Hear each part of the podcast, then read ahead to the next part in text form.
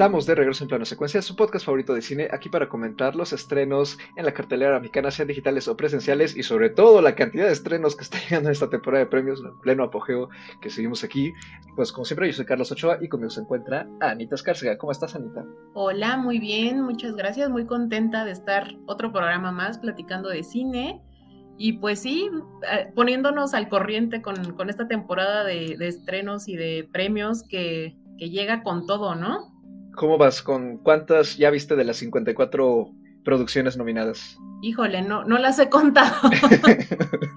hay, hay categorías que me faltan. Sí, me faltan documentales, por ejemplo, me faltan cortometrajes, nada más he visto uno.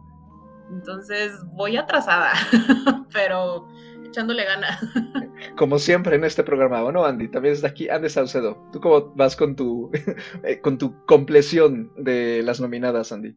Pues como dice Anita, ha sido complicado. Pues estamos un poco entre lo que se ha estrenado en cine, lo que no ha llegado, lo que está en plataforma. Entonces, eh, yo igual ando como Anita, me, me faltan documentales y cortos. Eh, de documentales me parece que sí he visto uno o dos, pero bueno, son muchísimas categorías, la verdad.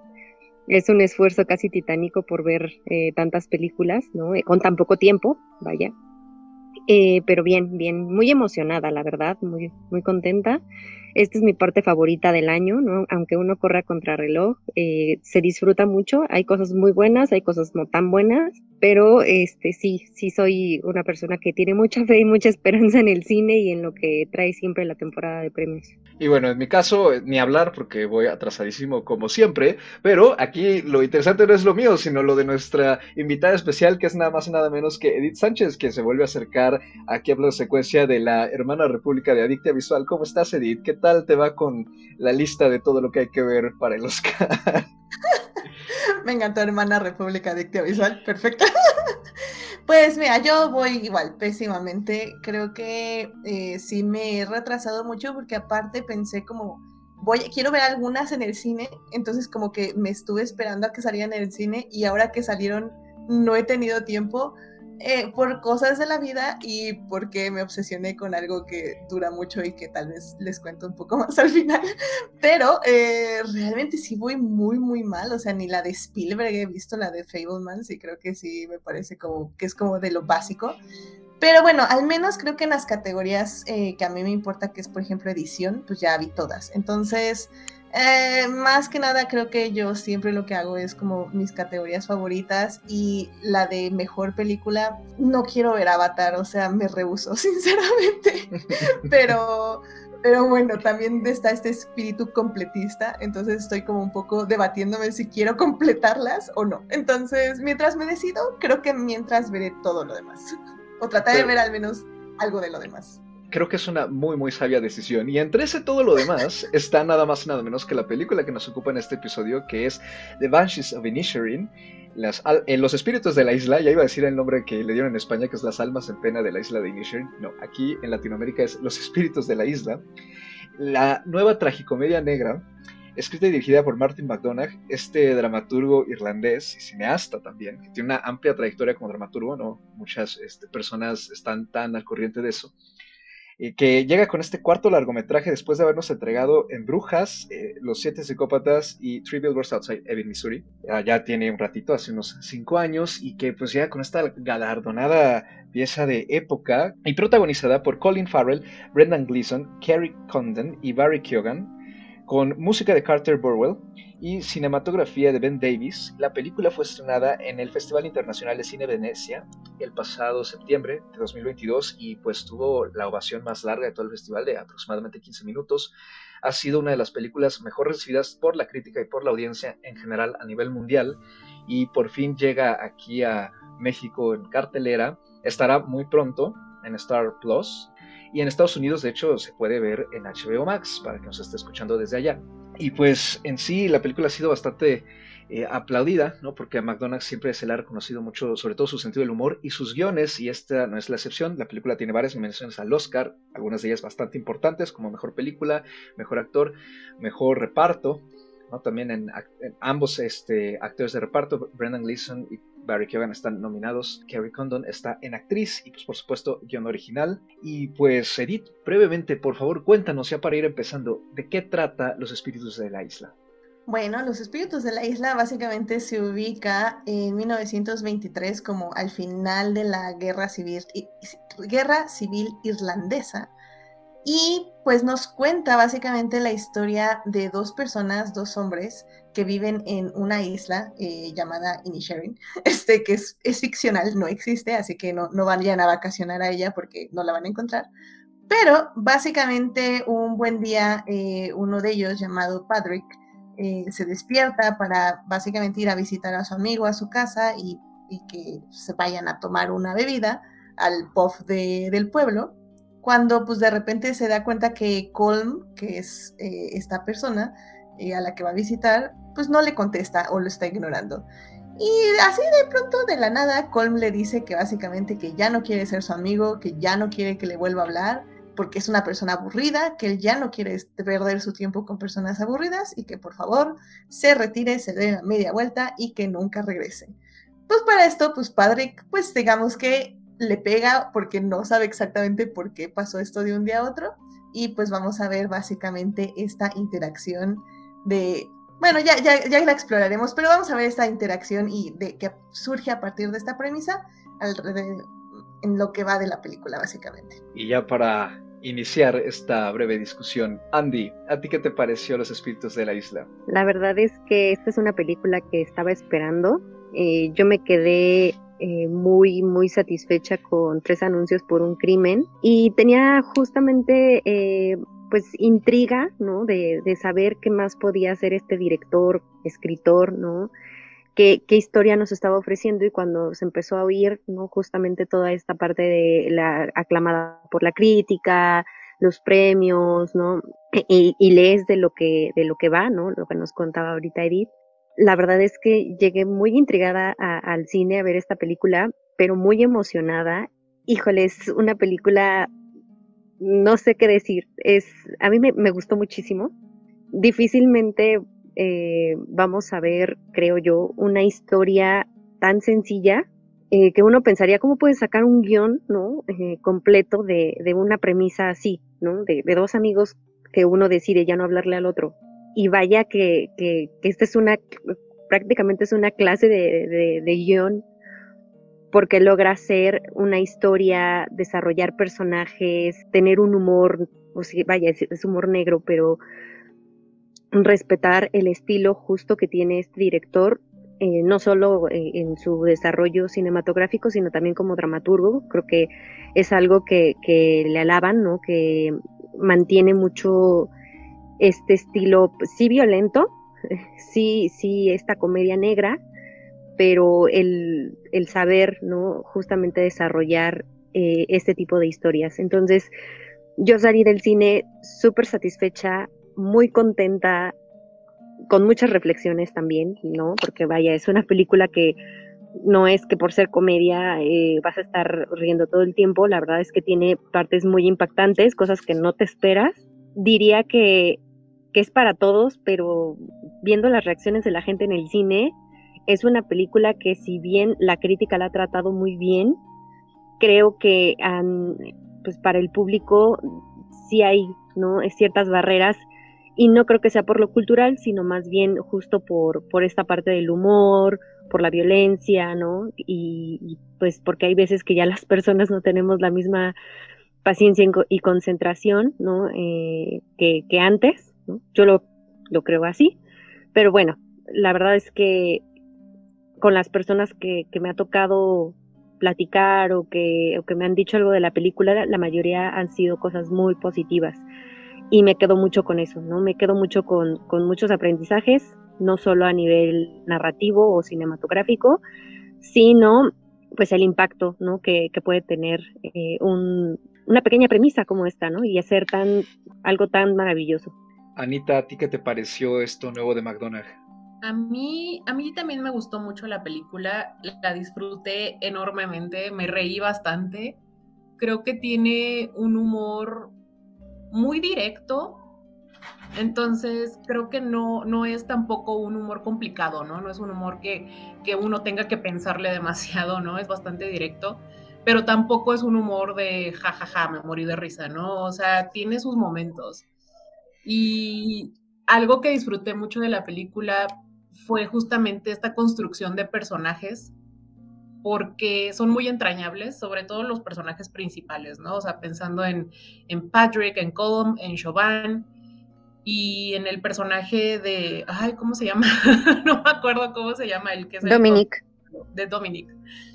Creo que esos cuatro personajes se llevan la película completa, ¿no? Podría uno pensar incluso que los demás son como de relleno, ¿no? Pero son como una parte importante, una parte viva de este pueblo ficticio que es muy pequeño, que es muy limitado, que es muy aburrido, ¿no? Que es parte de la, de la molestia de Colm, ¿no? Él está cansado de, la, de, estar aburrido, de, aburrirse con la gente aburrida de su aburrido pueblo.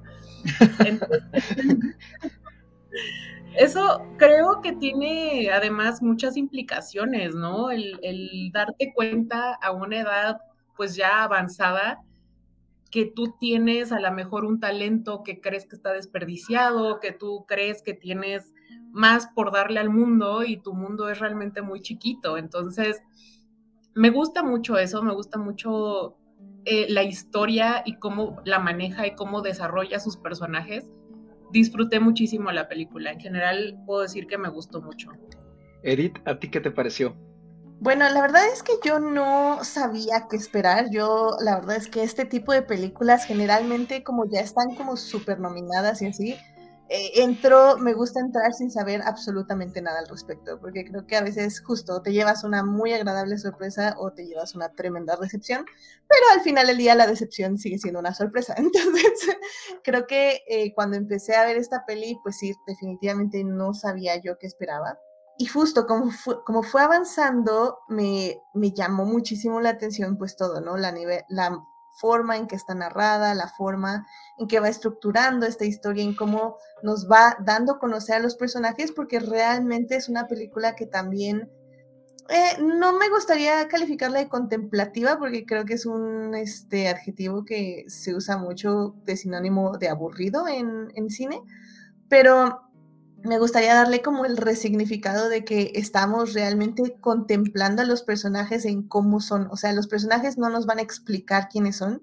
sino los vamos a ver cómo son. Y esto no quiere decir que sea aburrido, nada más quiere decir que no van a tener como una introducción eh, pues más común, por decirlo de alguna forma. Y eso creo que me parece muy bien. Incluso pues nos quedamos un poco como el personaje, ¿no? De que, oye, pues es que se supone que mi amigo me dejó de hablar y, qué está pasando, ¿no? Y, justo no sabemos si realmente, si a él nos está mintiendo, si realmente nunca fue su amigo, o, o, o sea, justo tenemos como un lado de la historia y no nos explican muy bien si ese lado es verdadero o falso o cuál es el contexto de ese lado. Y pues poco a poco lo vamos viendo y como bien estuvieron ahorita diciendo, eh, tenemos una persona que efectivamente dice, ¿sabes qué? Voy a cortar de mi vida toda la negatividad. O sea, todo lo que no vibre alto, bye. Y, y está bien y está padre, porque creo que es una filosofía que realmente deberíamos tomar en muchos aspectos. Sin embargo, a mí lo que más me gustó de la cinta es que para mí, más que ser esa la trama, para mí fue la trama de masculinidades tóxicas y la inhabilidad emocional de los hombres de expresar esas emociones. Y sí, yo sé, antes de que vengan con el hashtag not all men, eh, les voy a decir hashtag all men, porque realmente es, yo hasta lo consideraría una crítica a, a justamente una, la inhabilidad de expresarse por que nunca aprendieron a expresarse, porque estos hombres podemos considerarlos pues ya uno un boomer, por decirlo de alguna forma, y otro un Gen Z X, Gen X, nunca aprendieron a decir sus emociones, nunca aprendieron a decir lo que les gustaba y lo que no les gustaba. O sea, realmente este Colm este Cole nunca le dijo a su mejor amigo, bueno, a lo que él considera su mejor amigo, este, oye, ¿sabes qué? Estos temas me están aburriendo. ¿Qué tal si tratamos otra cosa? ¿Saben? O sea, comunicación asertiva. O sea, nunca se lo dijo. Realmente, literalmente, se despertó un día y eligió la violencia. Y ese tipo de comunicación o falta de comunicación siempre me ha parecido muy interesante cómo se retrata en el cine, pero se retrata muy poco porque casi nadie quiere explorar eso de, la masculinidad y casi nadie lo hace. Entonces, en este caso, eh, dije, wow, o sea, una película que lo está explorando, lo está explorando de una forma peculiar entre la comedia, el humor negro y pues sí, unas escenas pues bastante violentas, porque creo que así se tiene que explorar la masculinidad, o al menos este tipo de masculinidad que se está retratando. Y dije, y qué interesante ver esta incapacidad del hombre comunicar sus emociones de una manera asertiva y sana.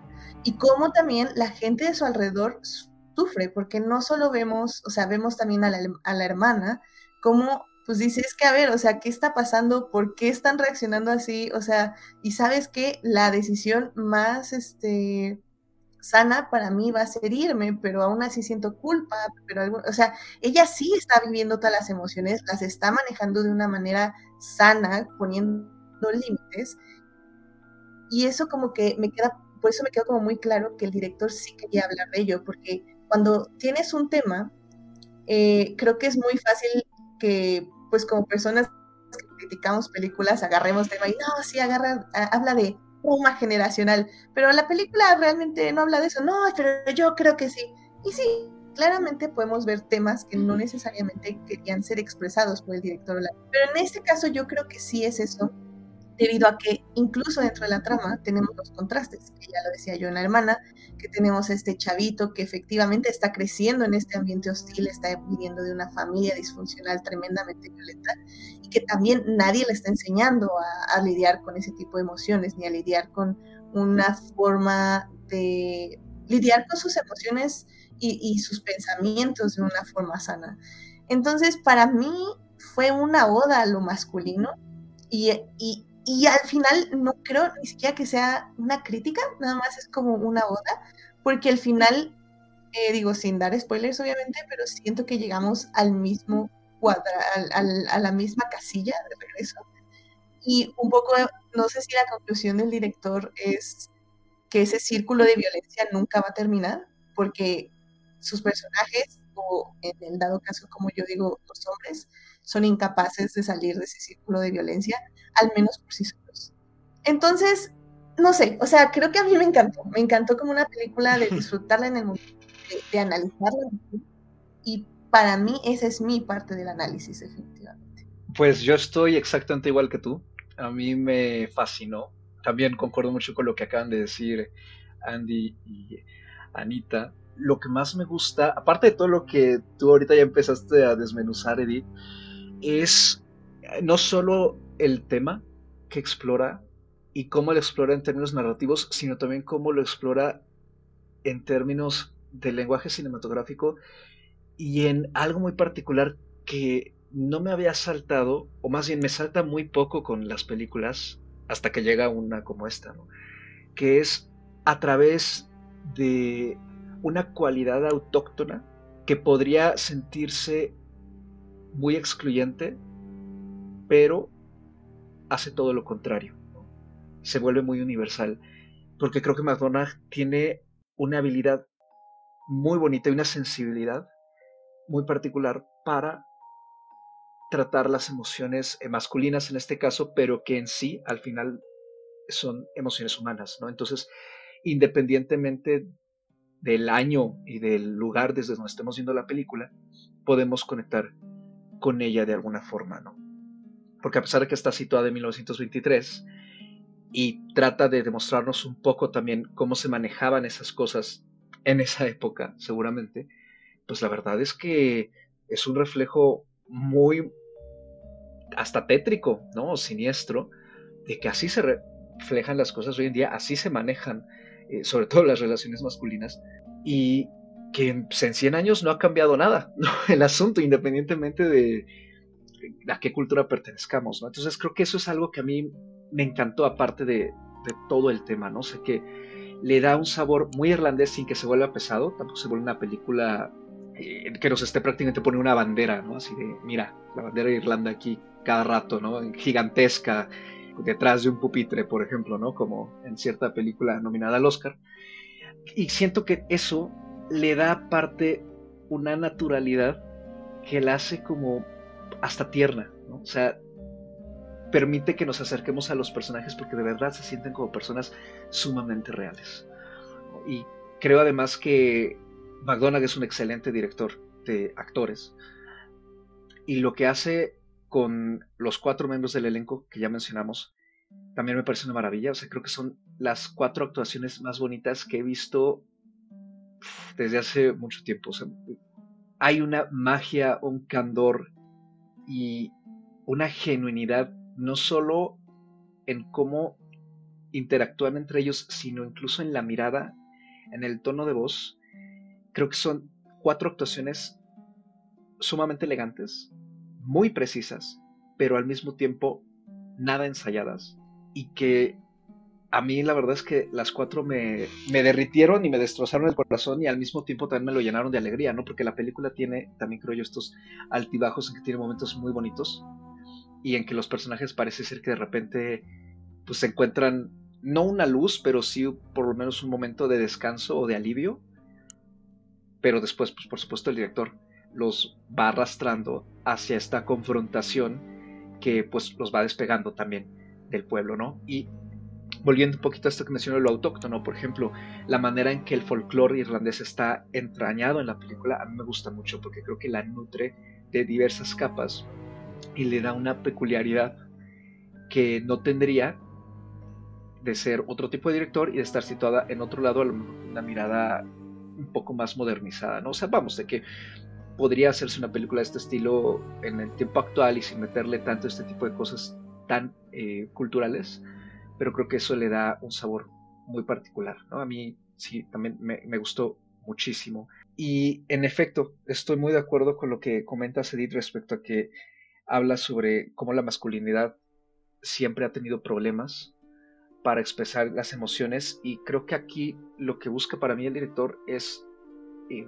no solo quizá llegar al mismo punto, como tú dices, sino también evidenciar un poco esas barreras que no solamente los hombres se ponen entre sí para tratar de regalar un problema de relación interpersonal, que muchas veces botan de lado, sino también las barreras que les ponen muchas veces el resto de las personas a su alrededor. Ya sea porque, digamos, si nos vamos a 1923, pues la gente no tiene absolutamente noción de lo que es, por ejemplo, la salud mental, hablar sobre qué es un problema de depresión, hablar sobre límites, sobre comunicación asertiva. Pero si nos vamos a 2023, eh, pues eh, quizá hay bastante gente ya consciente de eso, pero sigue habiendo mucha gente que no está consciente de eso, ¿no? Entonces, eh, no, estamos tan lejos, ¿no? Y a pesar de que ha habido muchísimos avances y muchas, mucha concientización respecto a la importancia de la salud mental en todo tipo de personas, en todo tipo de edades, seguimos estando todavía algo lejos de poder acercarnos a esos temas y sobre todo cuando le ocurren a otras personas a nuestro alrededor. Justamente, eh, para no crear controversia aquí con los escuchas. Em, sí, yo, yo como digo, sí soy fiel creyente de no all men, no existe es all men, porque, como bien dices, Carlos, y es que lo quiero enfatizar, no es que los hombres nazcan así, es que la sociedad los obliga a ser así. Y, creo que efectivamente, qué bueno que lo mencionas, porque realmente incluso, aunque estos hombres tuvieran, o sea, más bien si estos hombres o estos dos personajes, estos dos protagonistas, hubieran tenido como el apoyo del pueblo en una comunicación más abierta, evidentemente esto se hubiera resuelto más rápido. Pero el mismo pueblo pues tiene estas costumbres y este tipo de pensar. Y evidentemente no solo es en hombres, o sea, también es en mujeres y en personas en general, que efectivamente no tenemos, eh, nadie es perfecto en, ese en esa forma, en el que todas las personas siempre tenemos eh, problemas para comunicar lo que sentimos y para saber lo que estamos sintiendo y sobre todo para poner límites y, límites de una forma sana también. Incluso si, si ya están aprendiendo a hacerlo en terapia o, de alguna forma eh, que estén aprendiendo a hacerlo, es complicado, siempre ha sido complicado porque las relaciones entre personas son complicadas. Y creo que eso es lo que denota mucho la película. A mí, como digo, me resalta pues que son hombres, que es una sociedad muy conservadora y que al final del día pues es eso, es acerca de la violencia en el lenguaje masculino más que nada. Pero efectivamente lo podemos eh, encontrar una resonancia en cualquier persona de este mundo independientemente de su género. Y sí se tiene que enfatizar que sí se va a ir siempre más hacia lo masculino, porque lo masculino está basado en represión de emociones, en roles de, roles de dominancia y en básicamente de ya no me hables porque ya no me hables y no te tengo que dar ninguna explicación, lo cual creo yo que está bien porque nadie le debe una explicación a nadie, pero pues si no te manches, o sea, literalmente era tu amigo ayer y ya hoy ya no le quieres hablar, o sea, al, menos dile un par de cosas, ¿no? Y, y creo que requerir a la automutilación, pues tampoco es como una forma muy sana de, establecer este, estos límites, ¿no? Entonces, o sea, creo que al final el día eso es lo padre de la peli. Y, qué bueno que resaltaste también lo de los actores, porque según yo tengo entendido, sí, em, sí practican mucho. O sea, básicamente el director lo que hace es que hace ensayos como unos meses antes donde pues básicamente encierra a sus actores y los pone a, hacer estas repeticiones de escenas una y otra y otra y otra vez para que encuentren el sentido y el ritmo que ellos quieren que le dan. Entonces también por eso estamos viendo como actuaciones muy teatrales en el aspecto de que sí se están em, repitiendo una y otra vez para buscar como un tipo de perfección dentro de la improvisación. Y, creo que también lo interesante que me gustó ver, creo que en una entrevista, es que este Colin Farrell y este, ¿cómo se llama? Brendan Glenson, eh, dicen que justo que estaban pensando si hacían lo de actores de método y que se tenían que odiar básicamente durante toda la producción y que lo estaban pensando, pero que justo cuando se vieron y se juntaron dijeron, no, no podemos odiarnos, o sea, ¿cómo va a pasar? Entonces sí, que, que, al final del día yo siempre he dicho que actuación de método eh, solo existe para aquellos que quieren ser unas personas muy mala onda y malditas y con una excusa. Entonces, um, y Lady Gaga, pero Lady Gaga es, es, Lady Gaga y la amamos y su actuación de método también. pero, pero este, realmente creo que en ese aspecto también es muy interesante cómo se hace la película porque, como dices, se basa 100% en las actuaciones y en los actores y en estos personajes que puedes odiar, pero al mismo tiempo puedes amar sin ningún problema, porque es eso, son humanos y tienen matices y lo que hacen no todo está bien, pero tampoco no todo está mal. Y nadie tiene la razón en esta película. Hay cosas que se hacen bien y hay cosas que se hacen mal, como en la vida básicamente. Entonces creo que eso es lo que yo más salvo o lo que más me gustó de esta cinta, que se siente bien escrita y los personajes se sienten perfectamente desarrollados donde no tomamos un baño, tomamos parte en situaciones, pero al final del día entendemos que todos los personajes tienen pues, complejidades y que nos pueden caer mal y nos pueden caer bien, pero también podemos entender por qué toman las decisiones que toman. Yo solo quiero decir en este momento que Edith se acaba de ganar un lugar muy grande en mi corazón por el comentario de Lady Gaga. Mira, en este momento, ya, lo que tú digas. bien, bien, Team Gaga. sí, aquí, presente. Estoy muy de acuerdo, creo que eh, algo que, que sí se siente de este director es justamente toda su formación como dramaturgo, ¿no? Incluso en, en las actuaciones, en la dirección, en, en, cómo lleva la historia, ¿no? Y a pesar de que a mí, oh, vaya, a mí me encantaron las actuaciones, también me parece que, que los cuatro personajes eh, principales, ¿no? Que vemos mucho más desarrollados y que vemos en pantalla son personajes muy bien eh, logrados, ¿no? Porque se vuelven personajes sí entrañables y te puedes identificar con ellos o no, pero son personajes muy humanos, ¿no? Y creo que este director tiene eh, esa capacidad de tener personajes muy humanos que sí, que, que, viéndolo un poco en retrospectiva, tienen eh, estas emociones, estos pensamientos, estas expresiones que los hacen eh, tan humanos que es difícil que te pongas como tal del lado de alguien, ¿no? Porque vemos lo bueno y vemos lo malo y los vemos tomar determinaciones eh, quizá muy extremas, pero vaya, si nos ponemos a analizar a las personas en el día a día, analizarnos incluso nosotros mismos, qué conversaciones tenemos todos los días, de qué hablamos, qué hacemos, y qué es lo más relevante, o sea, cuando yo le cuento algo a un amigo, a lo mejor para mí me parece gigante y para ese amigo le va a parecer una miniedad, ¿no? O, o, a lo mejor yo estoy haciendo el problema más grande de lo que es, ¿no?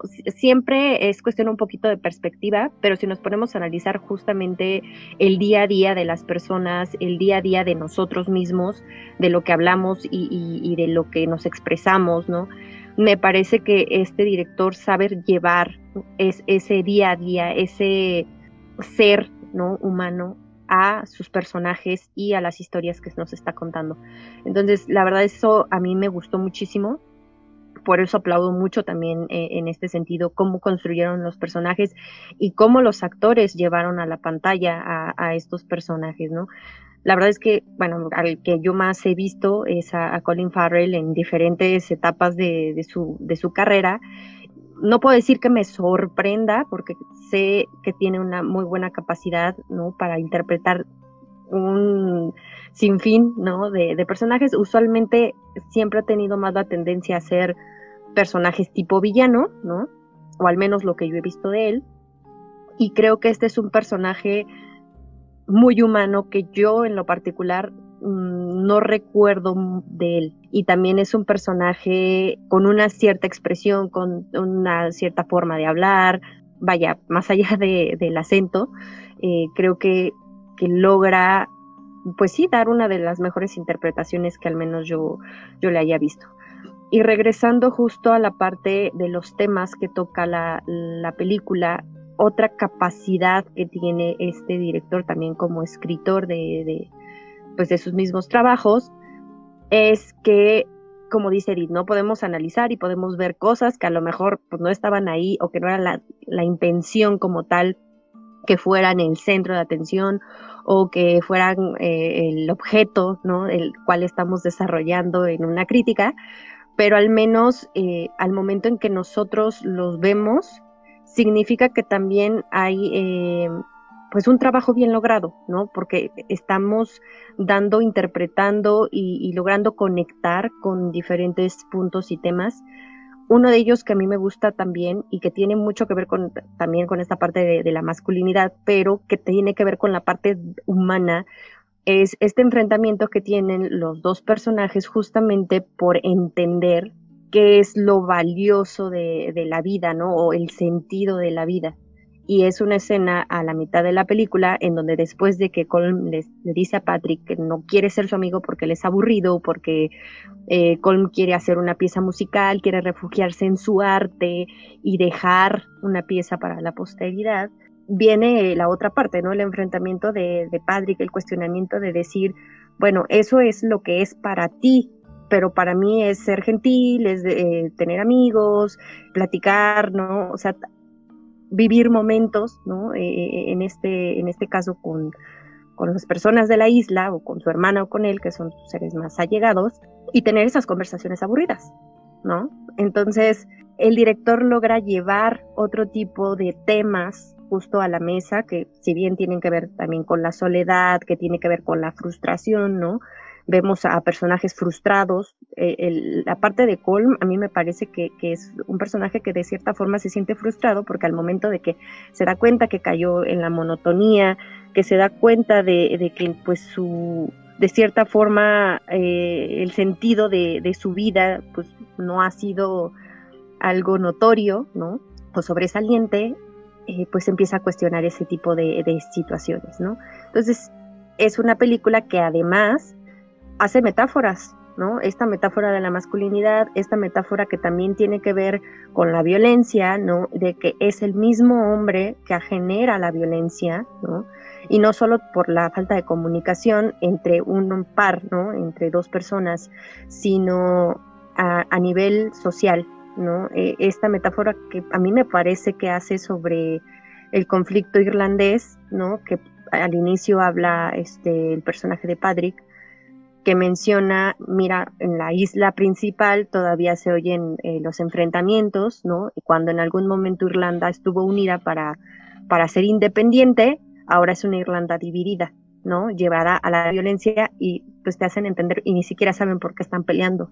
Y hacia el final de la película regresa justamente hacia ese mismo punto cuando dicen, aparentemente cesó eh, el fuego, ¿no? Pero ese cese es temporal, ¿no? ¿Por qué? Porque el hombre sigue en este ciclo de violencia que el mismo hombre ha, generado y que a veces ni siquiera entiende o justifica un porqué, ¿no? Es, es algo, no quiero decir parte de la naturaleza humana, pero sí de cierta forma es un conflicto eh, que se viene desarrollando no solo a nivel individuo, sino que hace una escala social, ¿no? Eh, más allá de lo político. Creo que es, es, es, algo muy interesante y es de las muchas cosas que creo que habla este director y las cuales, bueno, pues se puede profundizar de, de diferentes, eh, desde diferentes ángulos o perspectivas.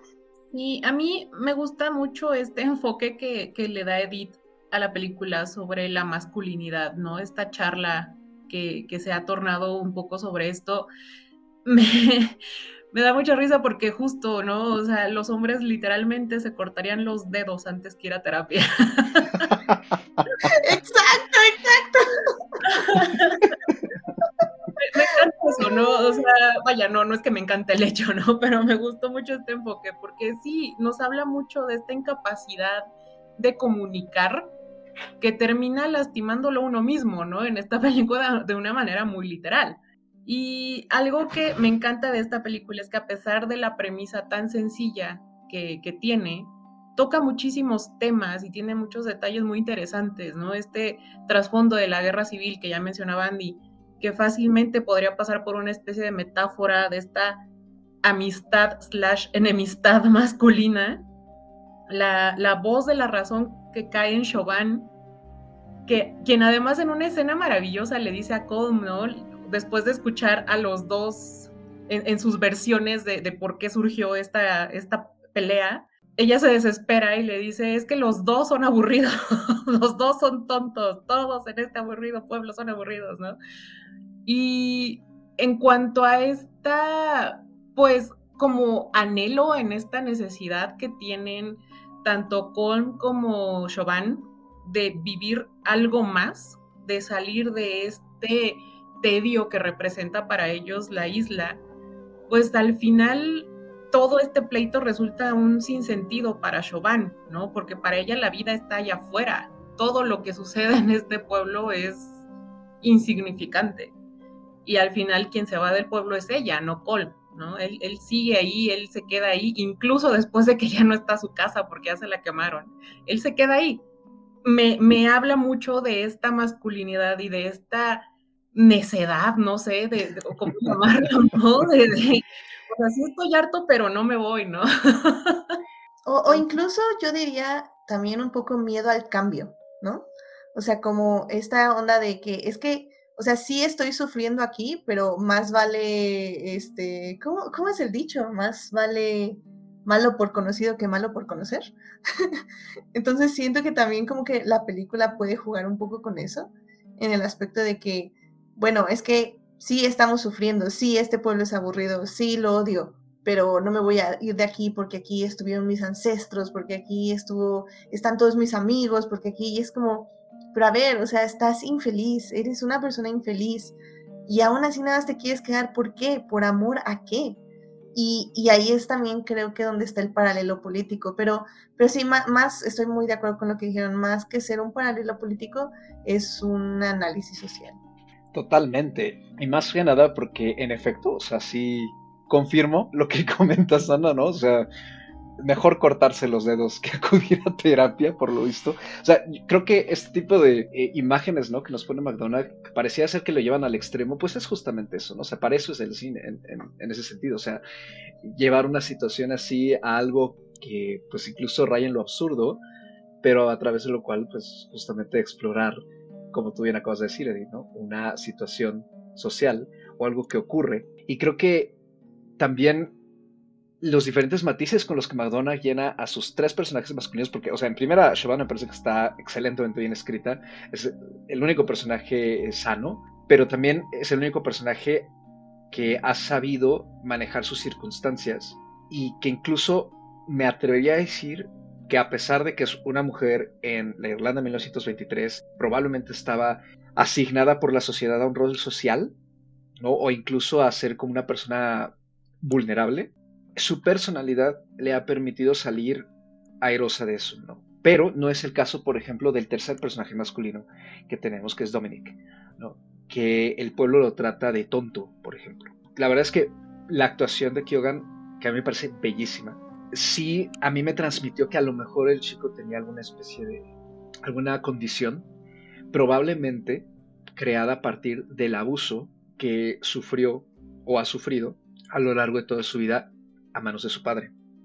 Y creo que también la manera en que este personaje, que al inicio parecía ser que es un poquito encimoso, se va desdoblando y nos va demostrando que en vez de que la sociedad se intrigara y se preocupara por él, todo el mundo lo ha hecho a un lado.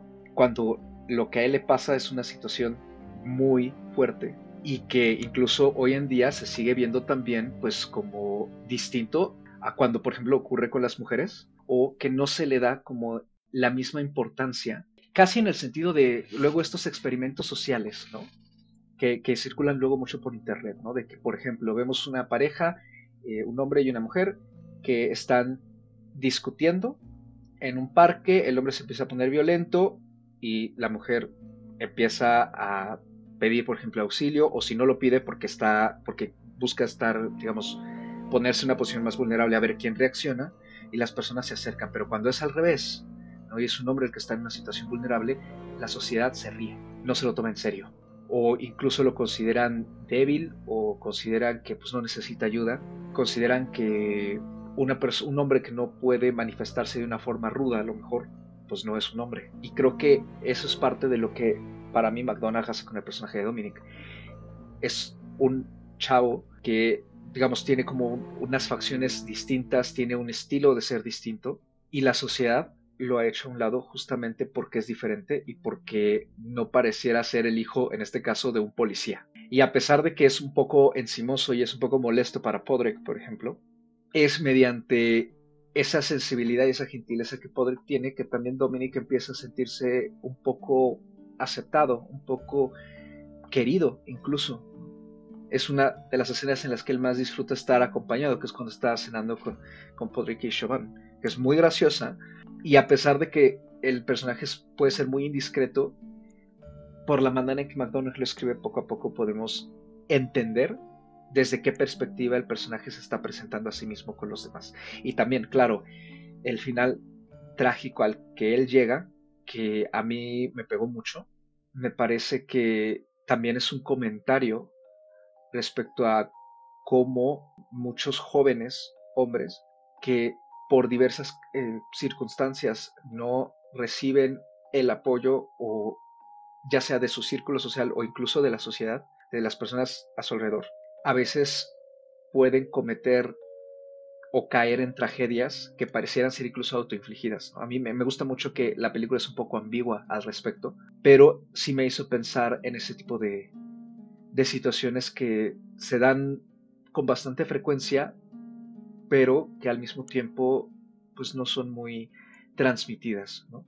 tristemente. Entonces creo que ese tercer personaje para mí redondea un poco o complementa más bien el comentario que hace McDonagh respecto a cómo la masculinidad en la sociedad se ve presionada, a veces desdeñada, a veces descuidada, y eso contribuye a, regresando a lo que tú dijiste ya hace un ratito, Edith, a que justamente esta incapacidad, necedad, incluso como tú dices, Ana, y por qué no también añadirlo, miedo a lidiar con las emociones y con los cambios que exigen esas emociones, pues se sigue perpetuando en los hombres aquí en México, en Estados Unidos, en Zimbabue, China, Australia, Polonia y todo el mundo. cómo abandonamos a las juventudes. Creo que, eso también lo remarcaría. Y qué bueno que lo dijiste, o sea, la verdad que qué buen análisis de ese personaje, porque,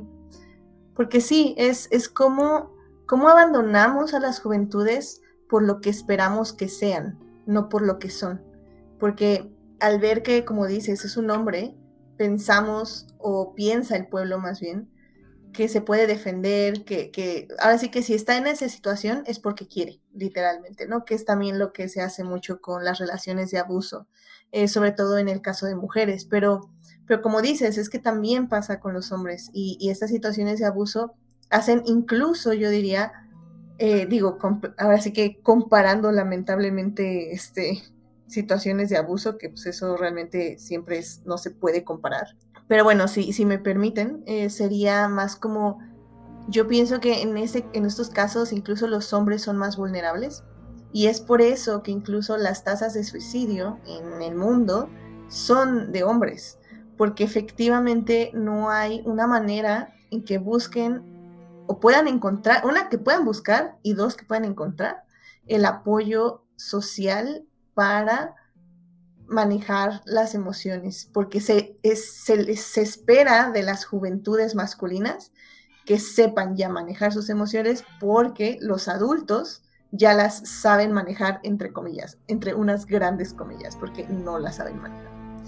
Entonces sí, definitivamente creo que es una historia trágica la de este personaje, porque tiene que ser trágica, porque justamente tiene que enfatizar eh, la manera en que abandonamos. Y más cuando él abiertamente lo dice, creo que en el POF. Así como es que todo el mundo aquí sabe, o ustedes saben, o tú sabes, no me acuerdo con quién está hablando, que, que mi papá ha abusado de mí, bla, bla. Y, y todo, el, todo el mundo se queda así como, ah, ok. O sea, nadie dice nada, nadie hace nada. O sea, es como, sí, ya todo el mundo lo sabe, pero no podemos hacer nada al respecto. Y es así como, ok.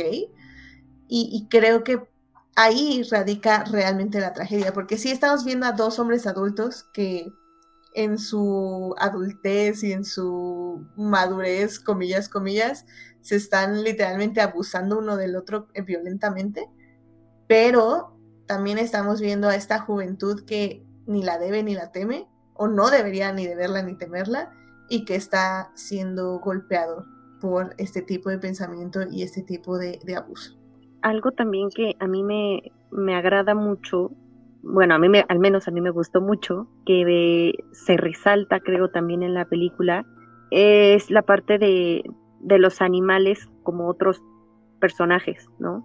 Al menos a mí el personaje de, de la burrita miniatura, de, del personaje que tiene Patrick, y el perrito, que según yo es perro, no sé si era perrita, pero según yo es perro, eh, del personaje de, de Colm, y cómo también se vuelven pues parte importante y cómo interactúan y, el respeto, ¿no? Que, de cierta forma se les tiene, ¿no? Este discurso de, de, lo que valen la vida de, de los animales o, de los acompañantes. En el caso de, de Patrick, eh, la burrita se vuelve, pues es su acompañante, es su amiga, es, es una pieza fundamental de, de su vida, ¿no?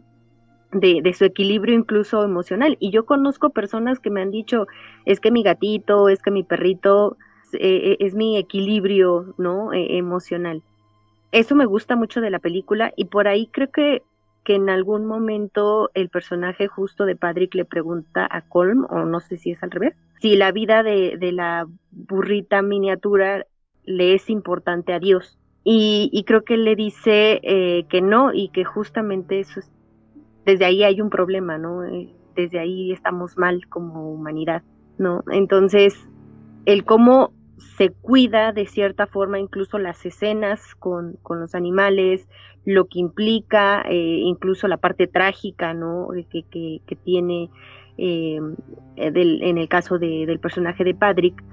Me gusta mucho cómo está manejado, me gusta mucho cómo está insertado porque además, primera, vuelven a, los animales personajes, personajes que se vuelven también entrañables y que tienen importancia, ¿no? En, el discurso y que también podrían ser análisis de un tema. Y además les da eh, un cierto giro, cierto respeto, cierto cuidado. Y no sé ahí si, si ustedes lo perciben, pero cuando el personaje de esta señora que es como como esta figura mística, pero que es en parte la señora más chismosa del pueblito, ¿no? Que se entera de todo y que se aparece como, como el oráculo, casi casi como una bruja, eh, les dice justamente a ellos que, que va a haber para final de la semana o para final de un día, no recuerdo, dos cadáveres en la isla. Y justo hacia la recta final de la película vemos la tragedia en dos personajes, que es, eh, en este caso ya hablaba el, eh, Carlos del personaje de Dominic, y en el personaje que para mí, digo, para mí es un personaje, el de Jenny, y la burrita miniatura, ¿no? Y sí, a todos nos puso a sufrir muchísimo la tragedia de la isla, ¿no? Que, ¿Cuál es la tragedia en realidad? Es esta premonición o, esto que, que, le dice eh, esta persona, esta señora, ¿no? A, a Patrick, y que se vuelve realidad, ¿no? La película sabe muy bien incluso jugar con esos elementos, pues, místicos también, si lo quieren ver así, y sabe conjuntar cada uno de sus ingredientes, ¿no?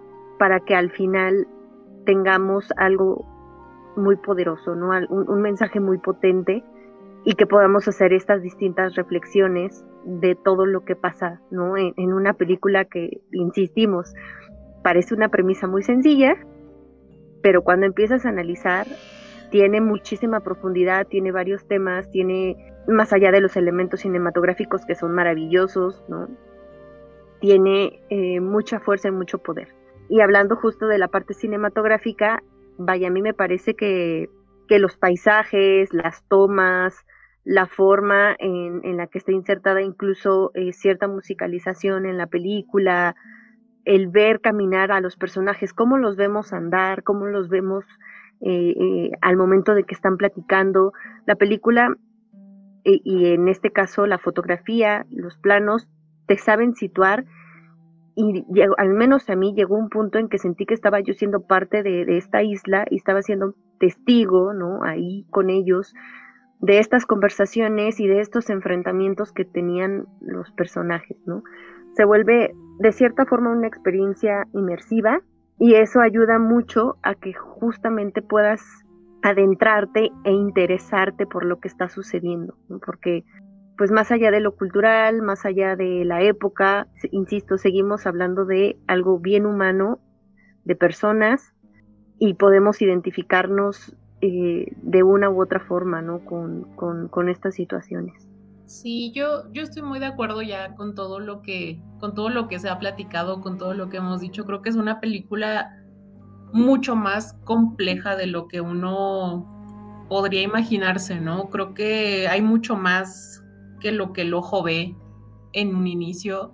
Pensando en el personaje de Dominic y esta, este ciclo de violencia ¿no? que, ya mencionábamos, me quedo pensando en que incluso su padre, el, policía de la isla, que además es su abusador, pues también es parte de este ciclo de la violencia, ¿no? También parece tener ahí traumas quizás físicos que tiene que compensar con ser una figura autoritaria para empezar.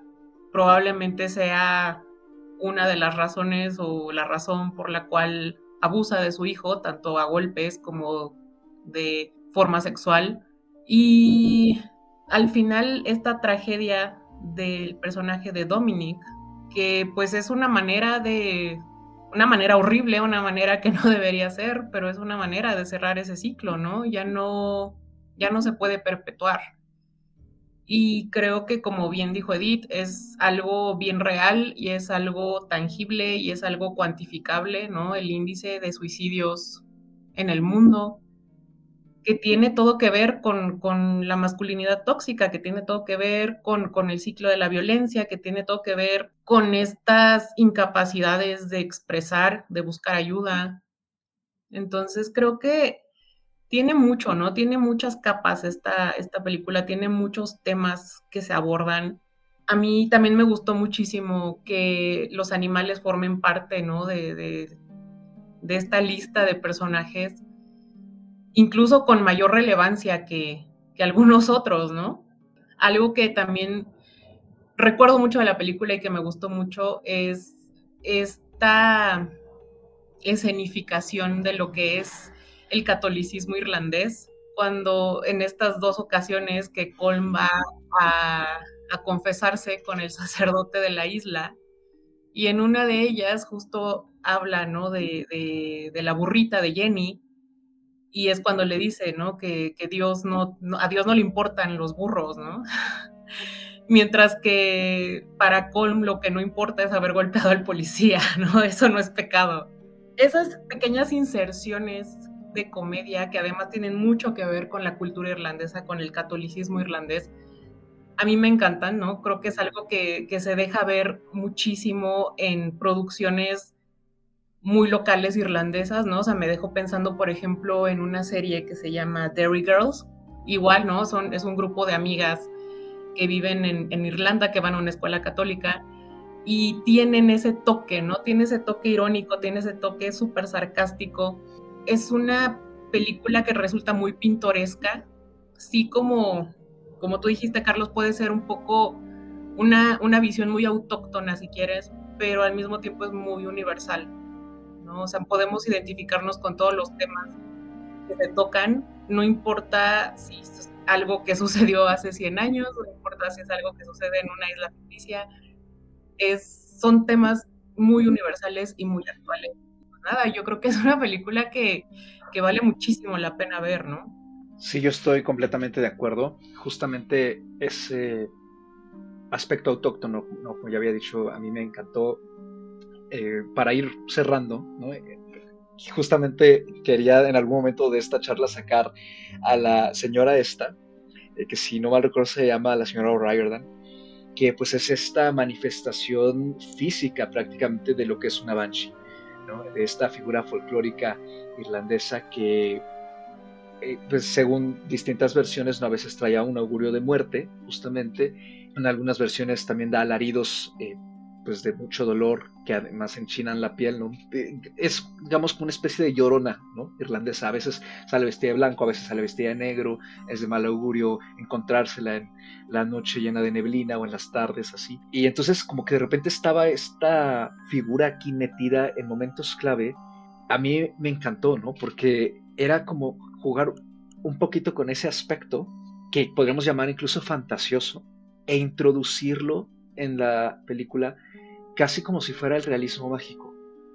A mí me recordó mucho cómo funciona ese género literario en Latinoamérica y que a pesar de ello, y que claramente pues la señora a lo mejor no tiene ningún tipo de poder, hay alguna, hay una cualidad mística ahí que hace que todo lo que estamos viendo de los personajes, la tragedia, ¿no? Como bien dices tú, Edith, justamente se eleve y deje de ser simplemente pues una historia no quiero decir terrenal, ¿no? Pero vamos, o sea, le da una cualidad que la lleva más allá, creo yo. Y también creo que eso la hace aún más humana, ¿no? Porque justamente muchísimas cosas que nos rodean, aquí en México, pues vamos, o sea, hay muchísimas cosas en nuestra vida diaria que tienen que ver con el folclore de hace años, ¿no? Entonces, creo que eso aparte le da un sabor muy particular.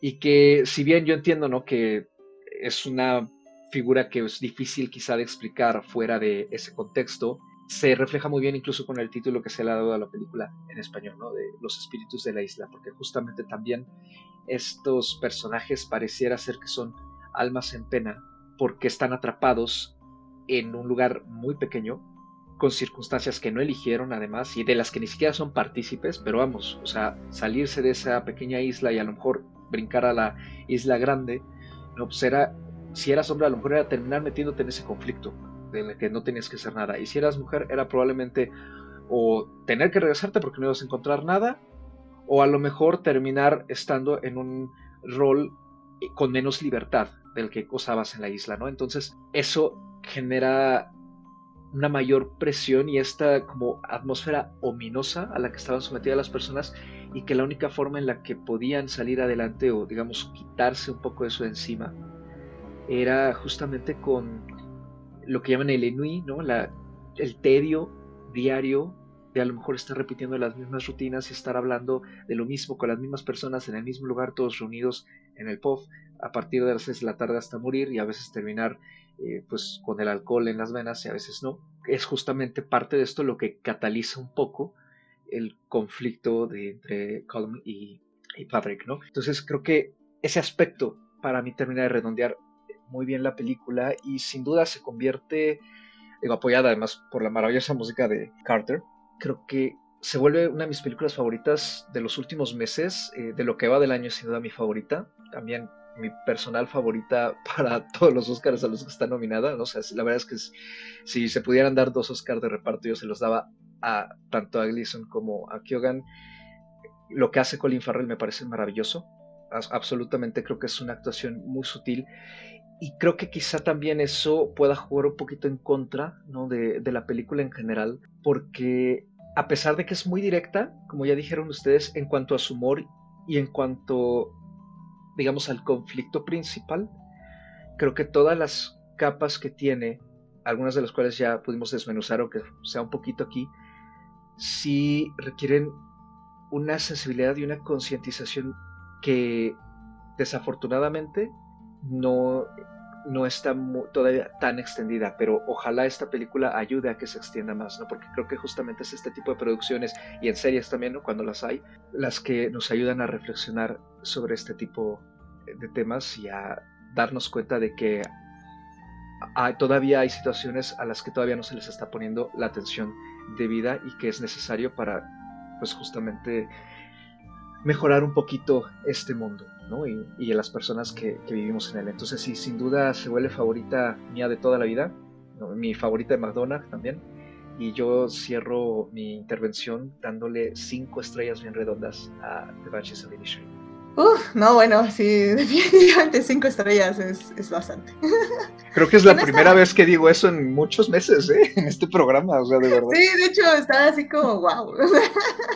No, no, no recordaba haberte visto darte este cinco estrellas alguna película, entonces está bien, me parece bien. Yo igual, o sea, creo, creo que me gustaría enfatizar que la película no es aburrida, o sea, en ningún momento eh, se siente como que la película ya no esté como dando el, el, alto en, en, el ritmo, en, en, lo que está pasando. O sea, creo que eso hay que dejarlo claro porque a pesar de que tenemos todo este análisis, sinceramente creo que es un análisis que se puede hacer después de ver la película, no necesariamente cuando la estás viendo, porque cuando la estás viendo, justo estás como captando muchas otras cosas que es también lo bonito de esta cinta en general, que, que es una película que se te queda con, se queda contigo varias semanas o varios días y que la puedes seguir analizando después. Y creo que eso al final del día es lo que hace a una película buena, que, que, no solo la puedas disfrutar en el momento, sino que la puedas analizar para después, ¿no?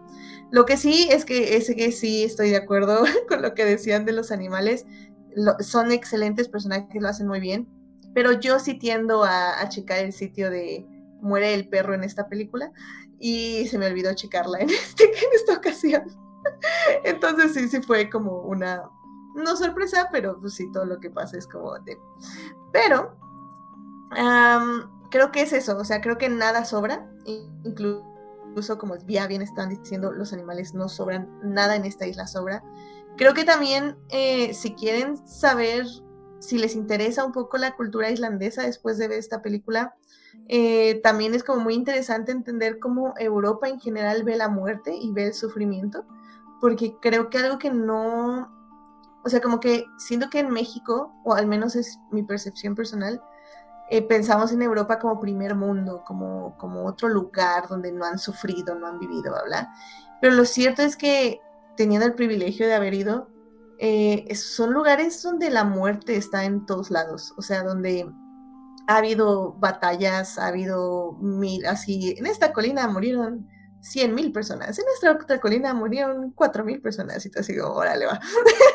y Irlanda no es la excepción, o sea, tiene mucha mitología justamente de fantasmas y, y pues de todo esto que cargan de pues todas las batallas, guerras que ha habido ahí. Entonces creo que eso también habla mucho de, de la cultura y habla mucho también de, del lugar donde se pone esta película y, y que también permea básicamente el contexto donde se ubica entonces también si les interesa empezar a averiguar mucho de eso, pues la verdad no, no, está de más. Creo que está muy, muy padre también analizarlo desde esa perspectiva y como dicen de ese personaje de la señora que está ahí como, como dicen, eh, como si fuera casi de fantasía, pero a la vez no lo es. Entonces, pues sí, es una, es una película que la verdad van a disfrutar, que les va a dejar algo, les va a dejar un análisis, les va a dejar una reflexión sobre la sociedad actual, a pesar de que es una peli que, como ya dijimos, se ubica en 1923. Y pues yo no le doy cinco estrellas, em, la verdad le puse cuatro en su momento, pero probablemente es una peli que con el paso del tiempo suba hasta cuatro y media, porque creo que es eso, o sea, creo que eh, son de las películas que se van a ir saboreando más con el tiempo. Y digo, yo la verdad es que cuando, cuando Carlos me, se aproximó a mí para decirme qué, programas eh, o qué programa me gustaría estar, yo elegí esta porque creo que hay muy pocas oportunidades de hablar de la masculinidad. Y eso es porque casi siempre en todo, todas las, en todo el cine vemos a la masculinidad idealizada, el ideal del hombre, del ser masculino, ya sea películas de acción, películas e incluso podemos decir de romance, eh, películas de todo, drama, de mafia, todo eso es, es un hombre ideal en, en su gran mayoría, la verdad a mí, para mí fue una gran oportunidad justamente de, hablar de la verdadera masculinidad, de la masculinidad que sufre, la masculinidad, masculinidad que siente y la masculinidad que vive. Y es lo que siempre he, querido del cine, he querido de directores. No, no quiero que un director me traiga representación femenina, ni inclusión, ni nada. O sea, si eres un director blanco, hombre, háblame de hombres, háblame de masculinidad, háblame de, lo bueno, de lo malo, lo que duele, las alegrías, tráeme amigos masculinos, tráeme enemistades masculinas que sufran, que se quieran, porque siento que no hay mucho de eso en el cine y eso también ha ayudado mucho a esta idealización de lo que es lo masculino cuando realmente probablemente es parte del problema. Entonces me alegra mucho que exista esta peli, como decimos, no es una peli alegre en, todo el sentido de la palabra, a veces sí, pero no. y, me alegra que exista y ojalá sí se lleve muchos de los premios eh, que le van a estar dando, o bueno, o que ya le nominaron este año. Mm, yo para cerrar, eh, yo le puse cuatro estrellas y media a la película cuando salí de verla.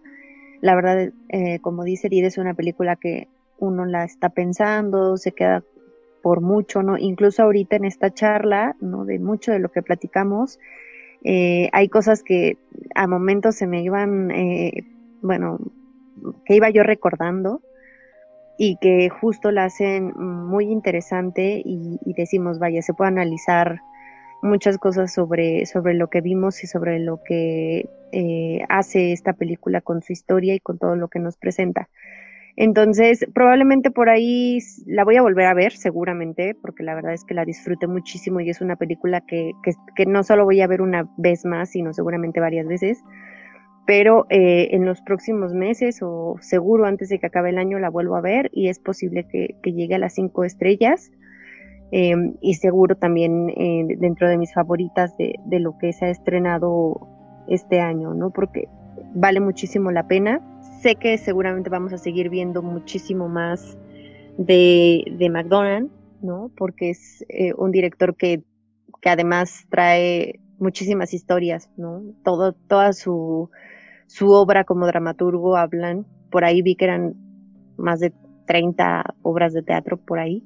Si bien películas no ha hecho tantas, ya ha ido formando ciertos equipos, eh, con Colin Farrell no es la primera vez que trabaja, ¿no? O sea, con varios de estos actores eh, ya ha trabajado, incluso por ahí Sam Rockwell, em, eh, ya trabajó con él también en algún otro, en alguna otra película. Es alguien que seguro va a seguirnos, pues va a seguir dándonos este tipo de, gratas sorpresas, ¿no? Que ya no van a ser tan, sorpresas, creo yo o vamos a seguir esperando cosas así de, este, esta calidad y de esta hechura. Entonces, la verdad me quedo eh, muy contenta eh, porque es algo que, no vemos ¿no? Eh, comúnmente y pues esperemos qué más nos traen. Yo a esta película también le puse cuatro estrellas y media cuando salí del cine.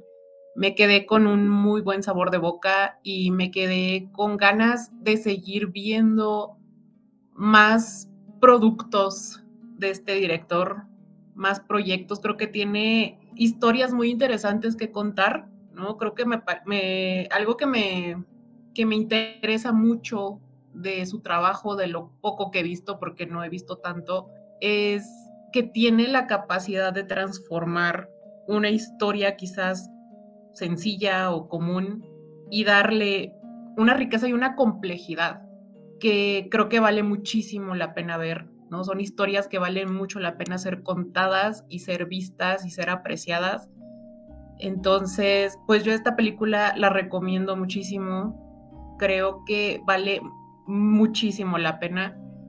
Por ahora me quedo con cuatro estrellas y media, pero esta charla me ha ayudado a pensarla aún más y no sé, quizás igual que Andy la repita pronto, quizás esta calificación aumente, pero por ahora le dejo cuatro estrellas y media muy, muy sólidas. Y pues con eso termina esta breve charla sobre los espíritus de la isla, que como dijimos en un inicio de este programa, va a estar en Star Plus a partir del 23 de marzo, o sea, todavía unos días habrá que esperar para cuando salga este episodio, al menos en Latinoamérica. En otras partes del mundo, también en algunas zonas va a estar en Star y en otras está en HBO Max, ¿no? Como es el caso de Estados Unidos. Entonces, pues ahí la van a poder encontrar independientemente de lo que gane o no en la temporada de premios. Y pues ya nada más para cerrar, como siempre, la recomendación de este episodio que, Edith, te toca a ti hacernos el honor. ¿Qué nos traes para la audiencia? En esta ocasión me gustaría recomendarles una serie que es una fantasía, es un romance, es una comedia, pero sobre todo es un drama. Y es que realmente me robó el corazón, eh, tuve lágrimas, risas, o sea, realmente mis emociones han estado por todos lados porque es una excelente serie y estoy hablando de Amor entre Hada y Demonio. Esta es un C-drama, es una telenovela china básicamente una historia de Romeo y Julieta, donde realmente se esconde la historia de Hades con Perséfone, donde la chica está que está destinada a casarse con el héroe, pues básicamente se enamora del villano.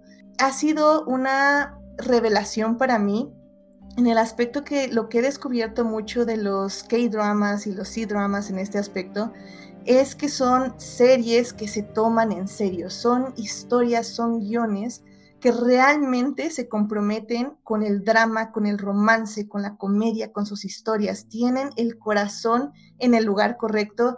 Y sí, yo lo sé, son 36 episodios, no se los voy a esconder. Cada episodio dura 40 minutos, pero sinceramente, ya que llegan a, los últimos 10 episodios, no van a poder dejar de llorar, de reír y de amar a estos personajes porque hay unas actuaciones excelentes. Y por lo que digo excelentes, es que en serio para mí son cosas tan hermosas y sutiles como miradas, inclinaciones de cara, eh, manos, de cómo se agarran, cómo se miran, cómo se hablan, porque en general eh, los C-dramas o los dramas en general de asiáticos son muy conservadores en todos los aspectos de relaciones y, y así de pareja.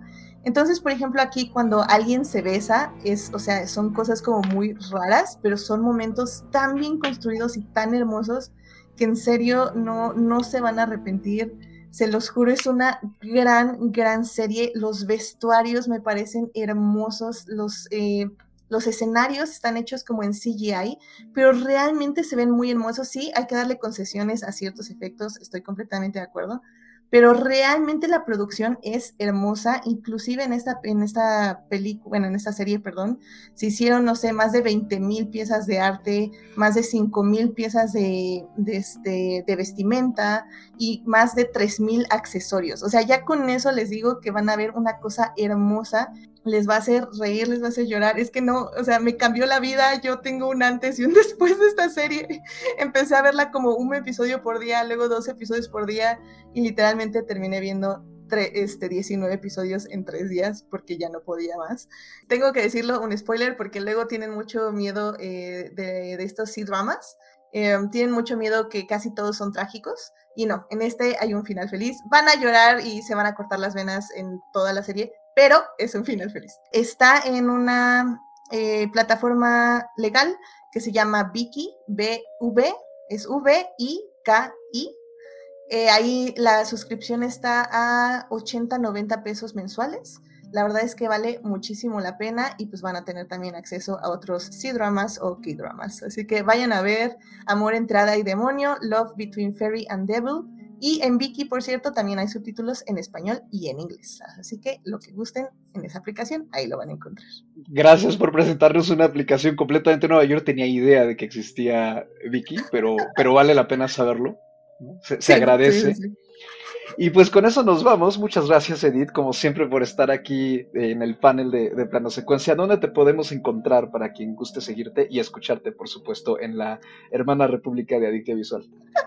A mí me pueden seguir en HT Idea en Twitter, donde básicamente ahorita solo estoy hablando de esta serie de Amor entre Hada y, Demonio. Realmente va a ser mi personalidad los siguientes tres meses fácilmente.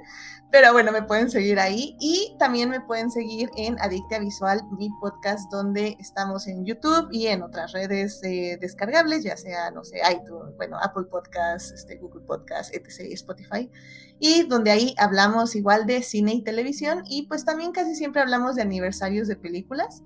Entonces, pues nada, pues ahí váyanme a escuchar junto con mi gran gama de invitados que van a visitarme ahí en la Gran República Hermana de Adictia Visual. Anita, tío, ¿dónde te podemos encontrar? A mí me pueden encontrar ya sea en Twitter o en Instagram como arroba animalceluloide. Ya saben que yo no tengo nada más que hacer, entonces ahí me encuentran siempre. Andy, ¿a ti dónde te podemos encontrar? A mí me pueden encontrar en Twitter o Instagram como arroba Andrea Padme, también por ahí en Letterbox. Y pues ahí siempre estoy recibiendo todos sus comentarios. Muchas gracias por escucharnos y por hacernos llegar también sus opiniones.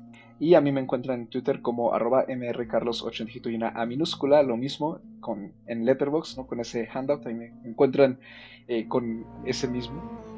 Y pues ya saben, ahí lo que sea de cine, libros, literatura, la vida, música, será bienvenido bloqueado según sea el caso. Y este programa, como todos los demás, como siempre, en su plataforma de podcasting preferida. Síganos sintonizando para seguir hablando sobre las películas de esta temporada de premios. Y pues ya después nos vamos a ir despegando un poco de eso, sin duda. Pero pues de momento será lo que nos tiene ocupados aquí en la agenda. Como siempre, síganse cuidando mucho, pásenla bonito en el cine, sea en casa o en las salas presenciales y nos escuchamos en la próxima edición.